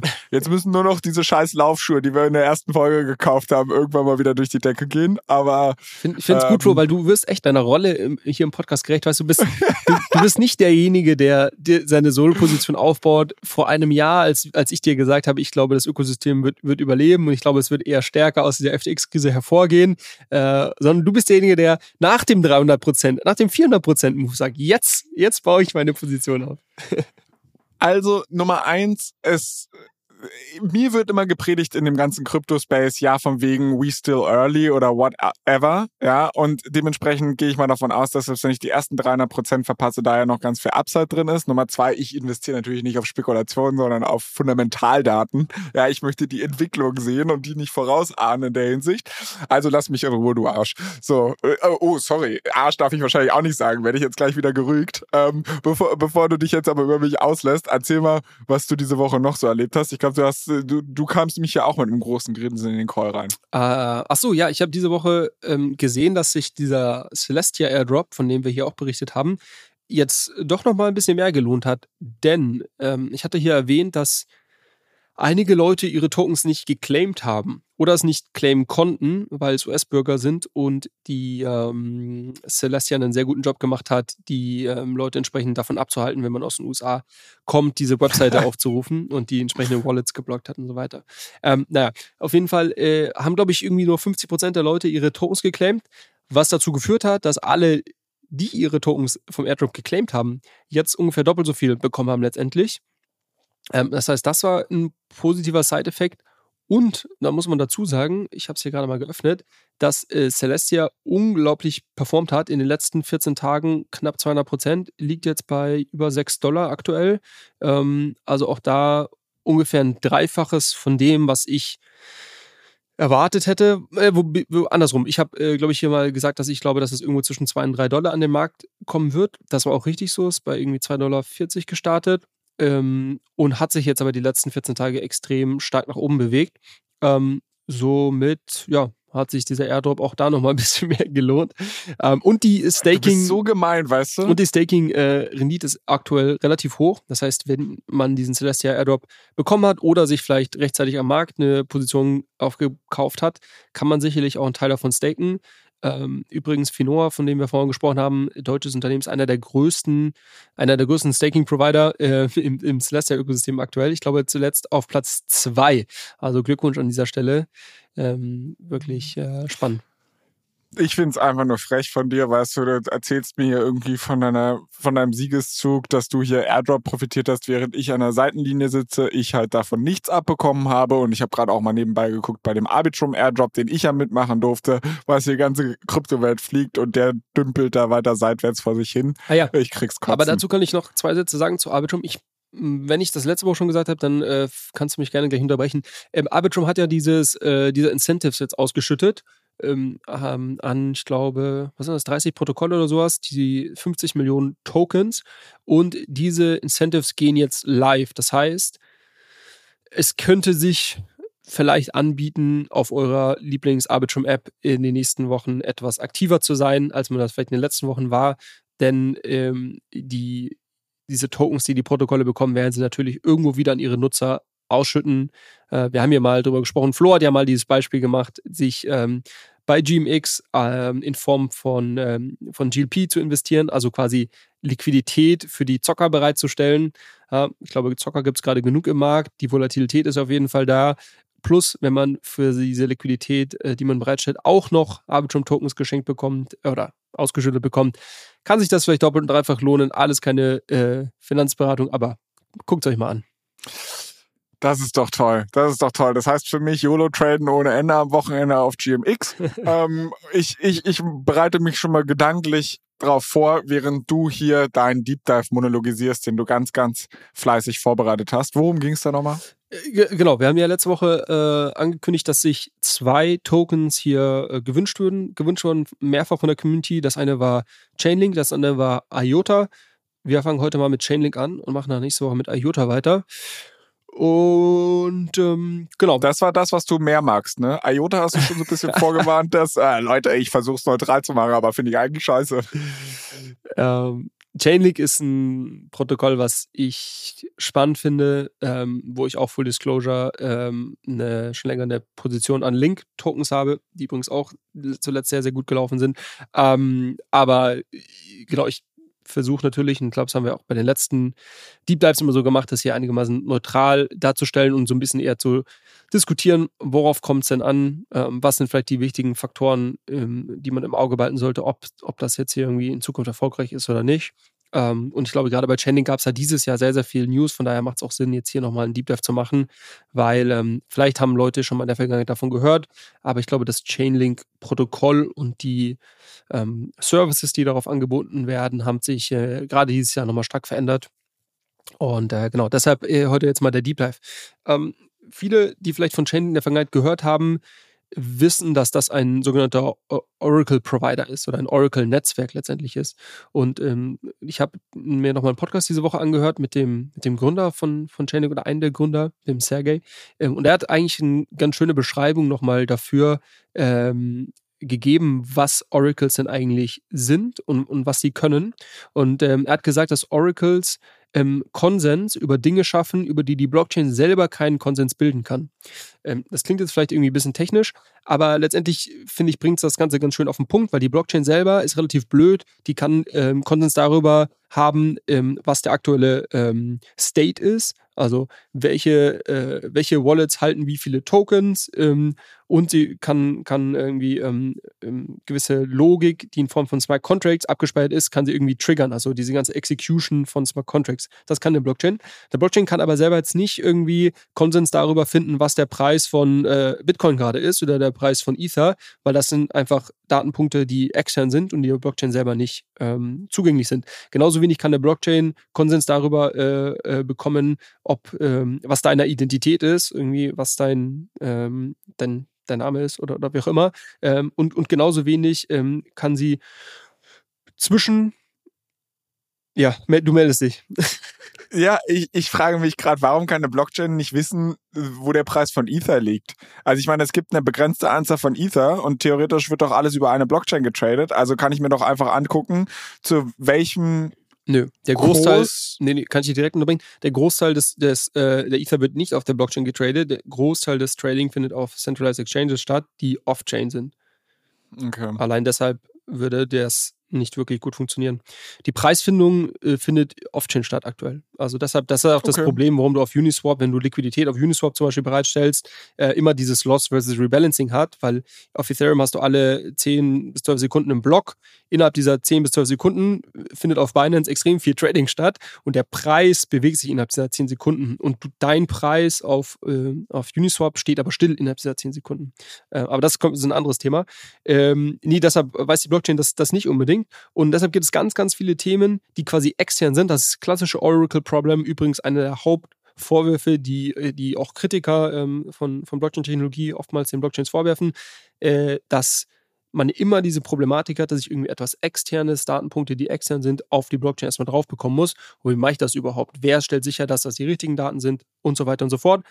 Hier kommt äh, dein Freund Chainlink um die Ecke, denn die lösen das Ganze.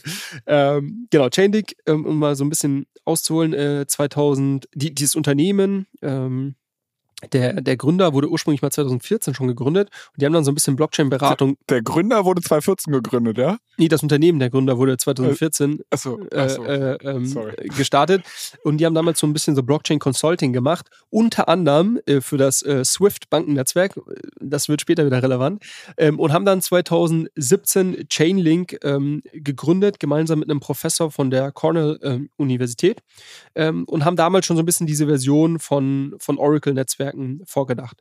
Ähm, das Chaining-Protokoll als solches ist dann erst aber 2019 live gegangen und hat sich am Anfang sehr, sehr stark auf ähm, Crypto-Asset Price Feeds fokussiert. Also das, was wir gerade beschrieben haben. Was ist der Preis von Bitcoin? Was ist der Preis von Ether? Das müssen irgendwo äh, dezentrale Applikationen müssen das wissen und das sind aber externe Daten, die irgendwo, ähm, die irgendwo auf die Blockchain geliefert werden müssen und diese Daten müssen in einer Art und Weise erhoben werden, dass ich quasi ähm, verifizieren kann, dass, dass ein Netzwerk von Node-Providern Konsens darüber gefunden hat, was der Preis ist. Also nicht, es ist nicht so, dass du am Ende sagst, äh, hier äh, Uniswap, der Preis von Ether ist 1800 Dollar, weil dann muss ich dir vertrauen äh, und keine Ahnung, was deine Interessen sind, sondern es wird eben sichergestellt, kryptografisch, dass es ein Netzwerk von Node-Providern gibt, die sich darüber austauschen, was der Preis ist und an einem konstanten Price-Feed letztendlich diese Informationen auf die Blockchain liefern. Das ist ganz wichtig und das war ein großer Enabler von DeFi. Also ohne äh, Chainlink hätten wir viele der DeFi-Applikationen, die wir dann 2020 äh, und so gesehen haben, wir hätten gar nicht starten können. Es gibt ein, ein spannendes Interview mit dem Gründer von Synthetics, der gesagt hat, dass ähm, Synthetics hatte, hatte, große Probleme am Anfang, äh, dass ohne Chainlink und ohne die Oracles, die Synthetics gemeinsam mit Chainlink dann entwickelt hat, ähm, diese ganze DeFi und Perpetuals Trading, also Derivate Trading, gar nicht wirklich hätte funktionieren können, weil man eben diesen konstanten ähm, konstanten und, und, und verifiable ähm, ähm, Price Feed eben braucht on-chain. Genau, das heißt, damit hat äh, Chaining angefangen, diese dezentralen Oracle-Netzwerke zu bauen.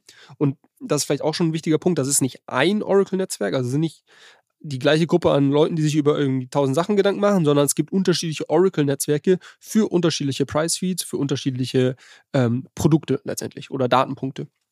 Ähm, genau, so haben die angefangen, ähm, haben dann auch einen, einen Token gelauncht, ähm, der übrigens 2017 ein ICO hatte, ähm, der für alle, die da teilgenommen haben, im Nachhinein sehr, sehr lukrativ war. Es wurden nämlich 32 Millionen Dollar eingenommen im September 2017. Der durchschnittliche Tokenpreis lag irgendwo zwischen 10 und 12 Cent. Ähm, das All-Time-High von Chainlink lag irgendwo bei 60 Dollar äh, 2021. ähm, so, das heißt, äh, das hat sich auf jeden Fall gelohnt. Für alle, die natürlich durchgehalten haben, zwischen, also die Tokens hat man dann wahrscheinlich 2019 bekommen, nehme ich an, wenn das Netzwerk dann gelauncht ist. Ähm, ich habe nicht an dem ICO teilgenommen und äh, da hätte man quasi noch zwei Jahre halten müssen. Äh, dann hat sich also auf jeden Fall gelohnt und äh, jetzt gerade hat sich der Tokenpreis auch wieder dieses Jahr sehr, sehr schön, ähm, sehr, sehr schön erholt. Das waren ungefähr ein Drittel der Tokens, also 35 Prozent, die im Rahmen dieses ähm, Sales verkauft wurden. Ein weiteres Drittel oder ein bisschen mehr als ein Drittel, auch nochmal 35 Prozent, ähm, wurde reserviert, um an äh, Node Operators äh, auszuschütten, also die Leute, die die Knoten in diesen dezentralen Oracle-Netzwerken letztendlich betreiben.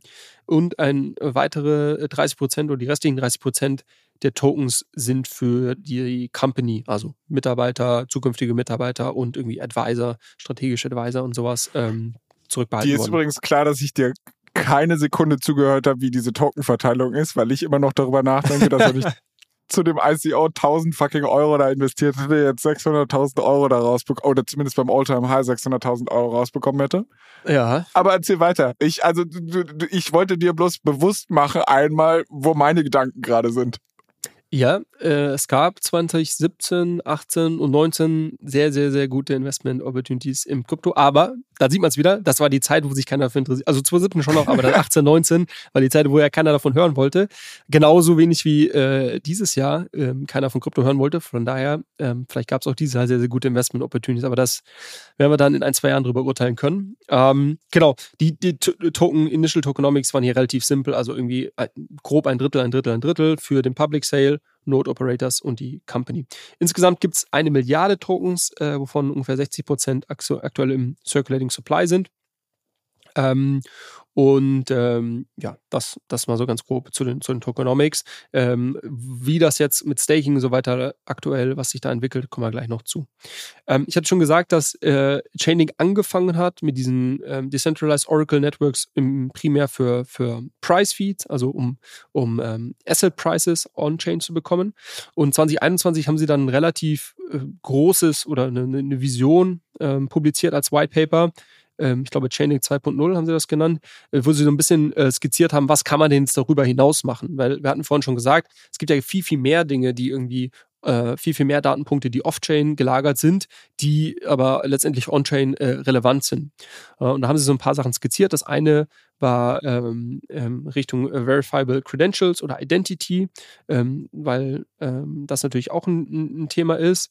Ähm, und dann hin bis hin zu Computation. Ja, und, und, Computation ist, glaube ich, eigentlich der spannendste Bereich, wenn wir jetzt uns heute Chainlink anschauen, ähm, wo man natürlich auch sagen muss, okay, es können sehr viele Sachen ähm, Off-Chain stattfinden. Mm, und das ist ein bisschen abstrakt, aber wir versuchen es gleich mit einem Beispiel konkret zu machen, die äh, letztendlich ähm, die, über die eine Blockchain nicht Bescheid weiß, die aber letztlich, letztendlich relevant sind. Und das beste Beispiel dafür ist eigentlich, wenn wir über Bridges sprechen oder Cross-Chain Communication. Ja, also ich weiß als Ethereum-Blockchain heute nicht, was irgendwie jetzt gerade auf einer Avalanche-Blockchain stattgefunden hat. Vielleicht muss ich das aber wissen, weil es relevant ist ähm, für jemanden, der sagt, okay, ich möchte diese Transaktion auf Ethereum nur triggern, wenn das und das und das auf, auf Avalanche stattgefunden hat.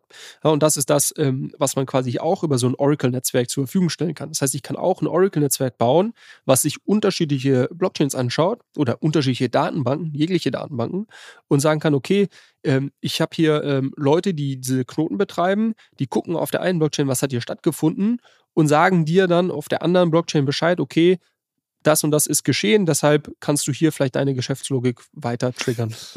Das ist, jetzt erklärt sich für mich auch so ein bisschen, wo ich die Founder Series gehört habe, mit dem Hilmar, ähm, der von Gelato, die machen die sind ja eigentlich auch als Oracle-Provider gestartet, oder? Mm, jein, also Gelato und Chainlink haben einen Überschnitt, äh, haben, eine, haben eine Schnittmenge in ihren in Produkten, die sie anbieten. Ähm, es differenziert sich aber ein bisschen, also äh, die, der, Über der, die Schnittmenge ist eher im Bereich ähm, Automatisierung. Also Gelato hat, auch so, hat auch so, ähm, so Bots, nennen, bezeichnen sie das, glaube ich, ähm, die, sie, die sie laufen lassen, die gewisse Sachen monitoren, weil wir haben das mit, mit, mit Hilmar, glaube ich, an dem Beispiel von Limit Orders damals durchgesprochen, wo du zum Beispiel Limit Order sagst du ja, okay, ich möchte erst dann kaufen, wenn ein gewisser Preis eingetroffen ist. Äh, und um, um den, den Preis, äh, den musst du natürlich dann konstant monitoren. Und das macht so ein Gelato-Bot für dich. Ähm, Aber deshalb, also. Ist auch eine Form von Oracle letztendlich, ja, wenn du möchtest. Genau, und, und deshalb, jetzt habe ich erst ge gepeilt, warum Oracles und Automatisierungen so eng beieinander laufen. Weil ich habe die ganze Zeit, also ich wusste, was ein Oracle ist. Ich wusste aber nicht, warum jetzt diese ganze Automatisierungsnummer damit reinkommt. Aber jetzt gerade, also daher kam gerade bei mir nochmal die Brücke bei den Bridges ähm, und so weiter und so fort. Aber erzähl gerne weiter.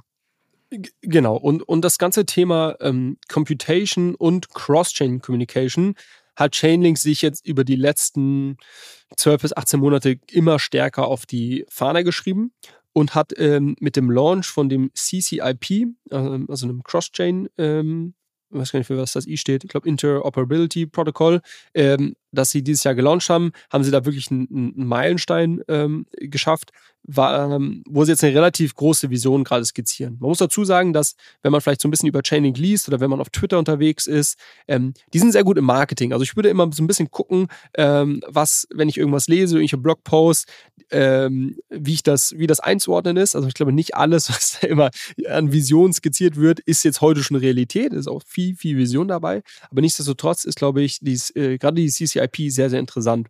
Und ich würde jetzt schon mal vorwegnehmen, dass wenn wir über eine Bewertung von Chainlink nachdenken oder wenn man sich irgendwie den Token anschaut oder sonst was. Ich persönlich würde aktuell nur auf die Adoption von CCIP gucken. Ich würde gar nicht auf dieses ganze Oracle-Business schauen. Da hat Chainlink heute einen Marktanteil von irgendwie, weiß nicht, 80 Prozent. Ähm, da gibt es auch Konkurrenz, aber kommt aus einer anderen Ecke.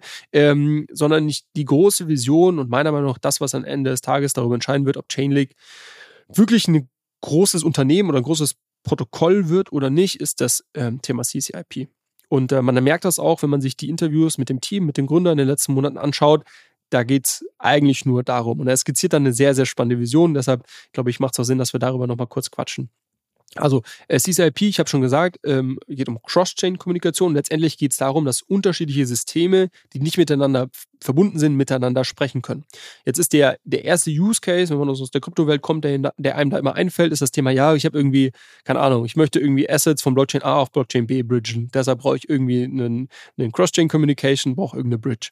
Das ist eigentlich mal der einfache Fall. In die Richtung, die Chainlink denkt, ist eher zu sagen, ja, warte mal, es gibt doch eine Finanzwelt außerhalb der Kryptowelt, die viel, viel, viel, viel größer ist als das. Wir sind irgendwie Trillion-Dollar Asset Class aktuell. Das ist ein, das ist ein Witz.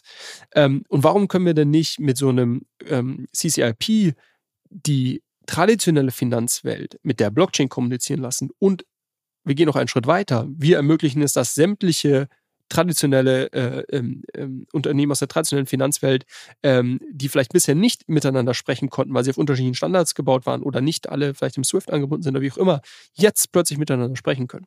Und ähm, wie sie das machen, ähm, ist, dass sie so Adoptoren gebaut haben, und meiner Meinung nach hier einen sehr, sehr schlauen Weg gehen. Denn äh, bisher, glaube ich, haben viele ähm, Unternehmen im Blockchain-Bereich immer versucht, irgendwie Banken onzuboarden, indem sie gesagt haben, ja, guck mal, ihr könnt hier irgendwie eine eigene Blockchain launchen und ihr könnt hier irgendwie, ähm, ihr, ihr müsst quasi ein komplett neues System aufbauen. Aber dann seid ihr Teil dieser Blockchain und habt all die Vorteile, habt irgendwie äh, Instant Liquidity, habt irgendwie, könnt mit anderen Blockchains kommunizieren und so weiter und so fort. Ähm, Chainlink hat, glaube ich, realisiert, dass Banken bereits ein sehr, sehr gutes bestehendes Kommunikationsprotokoll nutzen. Das ist das SWIFT-System. Äh, SWIFT, ähm, ähm, und dass das für die funktioniert und dass die Mitarbeiter dort trainiert sind und das bedienen können und so weiter. Und dass du auf gar keinen Fall die dazu überzeugen kannst, äh, das jetzt irgendwie abzuschalten, um mal eben so ein neues äh, Blockchain, äh, ähm, Blockchain-Programm zu installieren. Jetzt mal ganz vereinfacht gesprochen. Und sag ich mal, diese Insight hat sie dazu ähm, verleitet, ähm, Adaptoren zu bauen und zu sagen, okay, du kannst dein Swift weiter benutzen, aber wir geben dir ein Stück Software, was Swift versteht aber auch Blockchain spricht und was quasi das Ganze übersetzen kann. Und somit kannst du quasi deine herkömmlichen Swift-Nachrichten, die du verschickst, ähm, die du auch signierst, also Swift hat ja auch einen, einen ähm, ähm Public Key, ähm, ähm, Public Public Key äh, Signature Scheme, ähm, die kannst du weiter verwenden, aber wir ermöglichen dir trotzdem, du kannst heute deine Swift-Nachrichten unterschreiben und letztendlich äh, schickst du damit eine Transaktion auf Ethereum und machst irgendwas. Und das ist, glaube ich, so ein bisschen die ganz, ganz große Vision, die die Chainlink gerade skizziert und an der sie arbeiten, zu sagen, okay, über CCIP können wir alle jeden miteinander verbinden. Sämtliche Banken, sämtliche traditionelle Finanzspieler, sämtliche Blockchains und das lass mich die Vision noch zu Ende skizzieren und dann, dann kannst du gerne äh, antworten. Und, und, und, und damit schaffen wir einen globalen, ähm, ähm, miteinander verbundenen ähm, Finanzlayer. Und du bist nicht mehr irgendwo gefangen in der JP Morgan äh, Datenbank oder in der, was weiß ich was, Datenbank, sondern alles kann miteinander kommunizieren. Und darüber hast du natürlich enorme Effizienzsteigerung und enorme einfach neue ähm, neue, neue Use Cases, die du bauen kannst, die vielleicht bisher nicht möglich waren. Ich sage nicht, dass das meine Meinung ist, das ist die Vision, die Channing skizziert. Ich sage nur, wir haben darüber schon gesprochen. Fällt mir gerade mal auf. Das ja, war mir nämlich, ne? Äh, also ich, ich weiß, dass, äh, ich habe nämlich gerade in unser Dogma geguckt, Folge 68 steht hier, Chainlink CCIP ist live. Weil gerade mit diesem von wegen, wir versuchen nicht irgendwie komplett neues System zu bauen, sondern wir versuchen uns eigentlich an die traditionelle Finanzwelt anzudocken, hat es bei mir Klick gemacht, weil, wie gesagt, also ich war ja gedanklich gerade die ganze Zeit weg, während ich immer noch an die Rendite beim ICO gedacht habe. Aber wo das kam, habe ich gerade mal nachgeschaut. Also für die Leute, die halt quasi da auch nochmal meine Einschätzung, weil bevor wir jetzt die Debatte darüber nochmal aufmachen, würde ich einfach auf Folge 68 verweisen. Und ich habe in unserem Doc auch gesehen, dass wir auf jeden Fall in Folge 79 haben wir auch noch schon mal drüber gesprochen. Ja, ich, ich hatte, nee, genau, genau, richtig. Ich hatte ja gesagt, dass es da dieses Jahr sehr, sehr viele Meldungen gab und ähm, das auch sehr medienwirksam bekannt gemacht wurde. Ja, Stichwort, die sind gut im Marketing. Ähm, deshalb haben wir da bestimmt schon ein, zwei Mal drüber gesprochen. Aber für mich ist das, äh, was das wichtig im, im, Rahmen von diesem Deep Dive, das nochmal zu wiederholen, weil ähm, wenn ich mir Channing anschaue, dann ist das wirklich die ganz, ganz große Vision, auf die sie skizzieren. Und das ist, wird ihr Kerngeschäftsmodell sein in der Zukunft. Wenn das nicht funktioniert, dieses Oracle Business Model ist sicherlich nicht verkehrt, aber da gibt es mittlerweile auch viel Konkurrenz mit Pith zum Beispiel, die jetzt äh, da sehr, sehr stark gerade wachsen und eine neue Architektur fahren. Ähm, ich glaube, das wird Chainlink nicht groß machen, sondern CCIP muss funktionieren und da muss signifikant äh, äh, Volumina und Transaktionen quasi über CCIP laufen. Ähm, nur dann wird Chainlink, glaube ich, groß werden. Und ich habe dann ein ganz schönes äh, Dune-Dashboard ähm, gefunden, das werden wir auch verlinken wo man die Usage von äh, CCIP jetzt irgendwie verfolgen kann. Was man da sieht, ist, dass das heute noch wirklich gering ist. Also das sind irgendwie ein paar hundert Transaktionen am Tag. Ähm, das ist, wurde, glaube ich, auch bewusst so gewählt. Ich meine, dass der Launch von CCIP ähm, erstmal nur auf einer gewissen Anzahl an Chains war, nur mit gewissen Partnern gelauncht wurde, die dann dort aufbauen. Aber das wäre für mich die, die Kernmetrik, wenn ich jetzt irgendwie Chainlink äh, verfolge und mir darüber Gedanken machen möchte, wie äh, werden die erfolgreich sein oder nicht. Das wäre für mich die Kernmetrik, äh, dieses Dashboard mir anzuschauen. Wie viele Transaktionen finden über CCIP statt? Auf wie vielen Chains ist das? Wie stark wächst das? Wie stark ist da die Adoption? Ähm, und dann darüber hinaus vielleicht noch so ein bisschen die Newsmeldungen verfolgen, weil äh, Chainlink mit vielen ähm, traditionellen Finanzspielern auch ähm, zusammenarbeitet, die jetzt heute noch nicht auf den, auf den öffentlichen Blockchains aktiv sind. Das heißt, die, die uh, Traction, die man darüber sehen würde, die sind jetzt nicht auf Ethereum oder Arbitrum oder sonst was einsehbar, sondern das ist halt dann auf irgendeiner Private Blockchain oder auf irgendeiner Form von Interbankenkommunikation und so weiter. Ähm, aber ich glaube, was was Chainlink ähm, einen, einen wichtigen Vorsprung verschafft. Und das geht so ein bisschen wieder äh, Full Circle, äh, Full Circle, äh, pass auf, zurück auf das, was wir am Anfang besprochen haben, also über Circle gesprochen haben. Ähm, die haben diesen, die haben diesen Vertrauensvorschuss. Die haben unglaublich gute Kontakte, arbeiten mit Swift, äh, die sie 2014 schon beraten haben, sehr eng zusammen, arbeiten mit vielen großen Banken zusammen sind der Ansprechpartner, glaube ich, wenn es darum geht, traditionelle Finanzunternehmen ähm, zu enablen, irgendwie äh, mit, mit Blockchain zu kommunizieren. Und äh, da sehe ich gerade niemanden wirklich, der in diesen Rang so ein bisschen ablaufen kann. Und äh, deshalb ähm, bin ich da relativ zuversichtlich, dass sie da auch was Spannendes auf die Beine stellen werden. Und man muss dazu sagen, scheinbar versteht das Team auch, dass das eine, eine Basistechnologie ist, die sie bauen. Sie vergleichen das übrigens, um das noch einzuschieben, mit TCP/IP, also diesen äh, dem Protokoll, was quasi äh, das Internet so ein bisschen enabled hat, äh, das zu sein, was, was wir heute nutzen und nicht mehr irgendwelche äh, Silos von, von, von Internetinseln. Ähm, und das ist ihr Vergleich zu CC, äh, CCIP.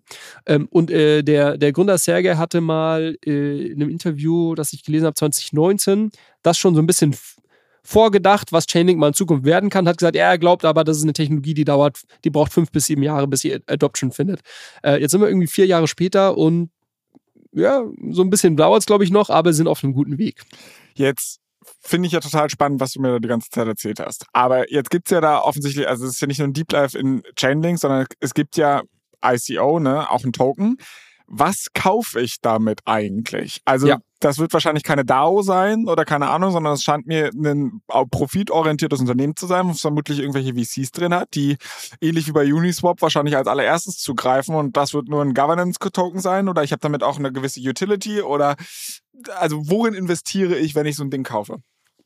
Genau, lange, lange hattest du gar keine Utility um den Token drumherum. Ähm, und das ist irgendwie auch was, was, glaube ich, die Chainlink-Community auszeichnet. Das ist ein richtiger Kult. Die Leute haben den Token über Jahre gehalten, auch wenn du gar keine, gar keine Utility hattest. Äh, diese, die sogenannten Chainlink äh, oder Link Marines. Und das, da arbeiten sie aber gerade dran. Sie haben letztes Jahr im Dezember die äh, Staking-Version 0.1 live geschaltet und jetzt gerade rollen sie die Version 0.2, also das erste Update aus.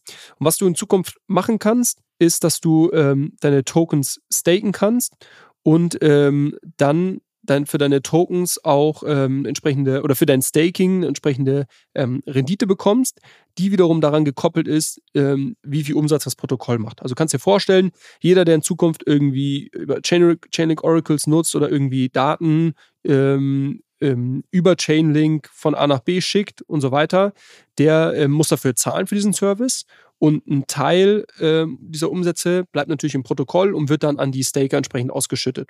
Und das ist so ein bisschen die, die Kernutility, dass du sagst, okay, ähm, wir schaffen hier einen Asset, den sich lohnt zu halten aus zwei Gründen. Zum einen, jeder, der ähm, so eine Node laufen lässt auf, auf Chainlink, der muss äh, eine entsprechende Menge an Link ähm, ähm, gestaked haben oder zurückhalten und äh, die, die ähm, steigt auch noch, weil du wirst proportional im Netzwerk ausgeschüttet, je nachdem, wie viel Link du hältst. Also es gibt einen ganz klaren Anreiz für Node-Operator in Zukunft viel Link zu halten. Ähm, plus, es macht vielleicht Sinn, den auch zu halten, weil du dann eine entspannende Staking-Rendite hast darüber, dass das Protokoll Umsätze erwirtschaftet. Das ist alles noch in einem sehr frühen Stadium. Wie gesagt, äh, gerade, ich glaube, vor ein, zwei Wochen wurde diese Staking-Version äh, 2.0 announced. Es wird jetzt sukzessive ausgerollt, aber du kannst dir vorstellen, das sind jetzt, glaube ich, limitiert auf 45 Millionen äh, Link-Tokens, aber das wird mit der Zeit quasi immer weiter, äh, wird sich immer weiter öffnen und irgendwann wirst du deine Link entsprechend staken können und ähm, wirst darüber eine Rendite machen und der Preis von Link könnte man annehmen, dass der in Zukunft ähm, eine dauerhafte Nachfrage danach besteht, weil Leute ähm, eben diese Nodes im Netzwerk ähm, betreiben möchten. Und wie das, funktioniert das? das?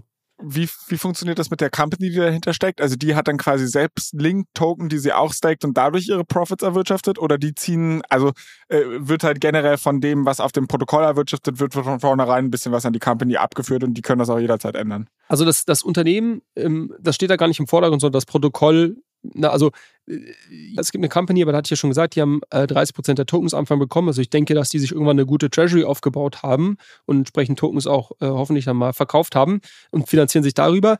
Langfristig äh, muss dieses Protokoll quasi profitabel sein ne? und äh, damit irgendwie die Leute, die am Protokoll arbeiten und so weiter, diese ganzen Marketingaktivitäten und so weiter finanzieren. Okay.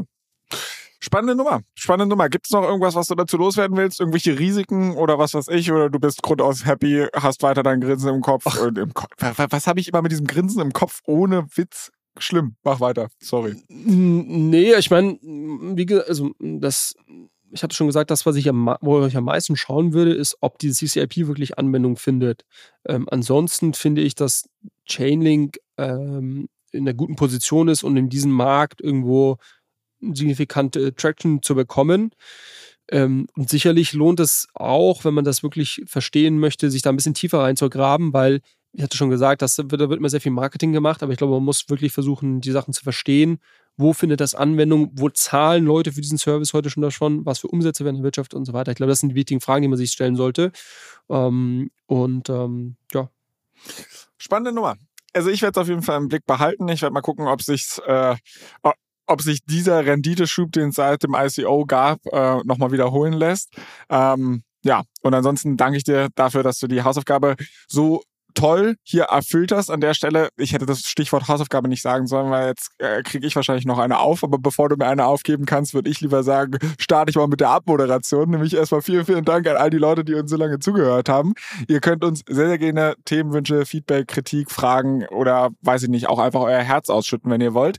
Äh, an unseren Instagram-Handle allescoin-pod, an unseren Instagram-Account, äh, Twitter-Handle äh, alles Coin-Pod. Wir freuen uns sehr darüber, wenn ihr diesen Podcast positiv bewertet auf Apple und Spotify. Wir freuen uns sehr, wenn ihr diesen Podcast mit euren Freunden und jeden sonst, den ihr so trefft, teilt, ähm, damit diese Community hier wächst und gedeiht, wie die Rendite des äh, Link-Tokens.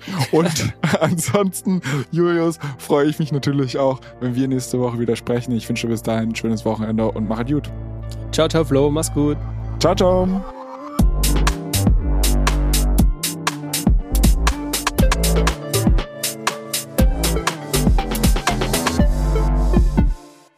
Dieser Podcast wird produziert von Podstars bei OMR.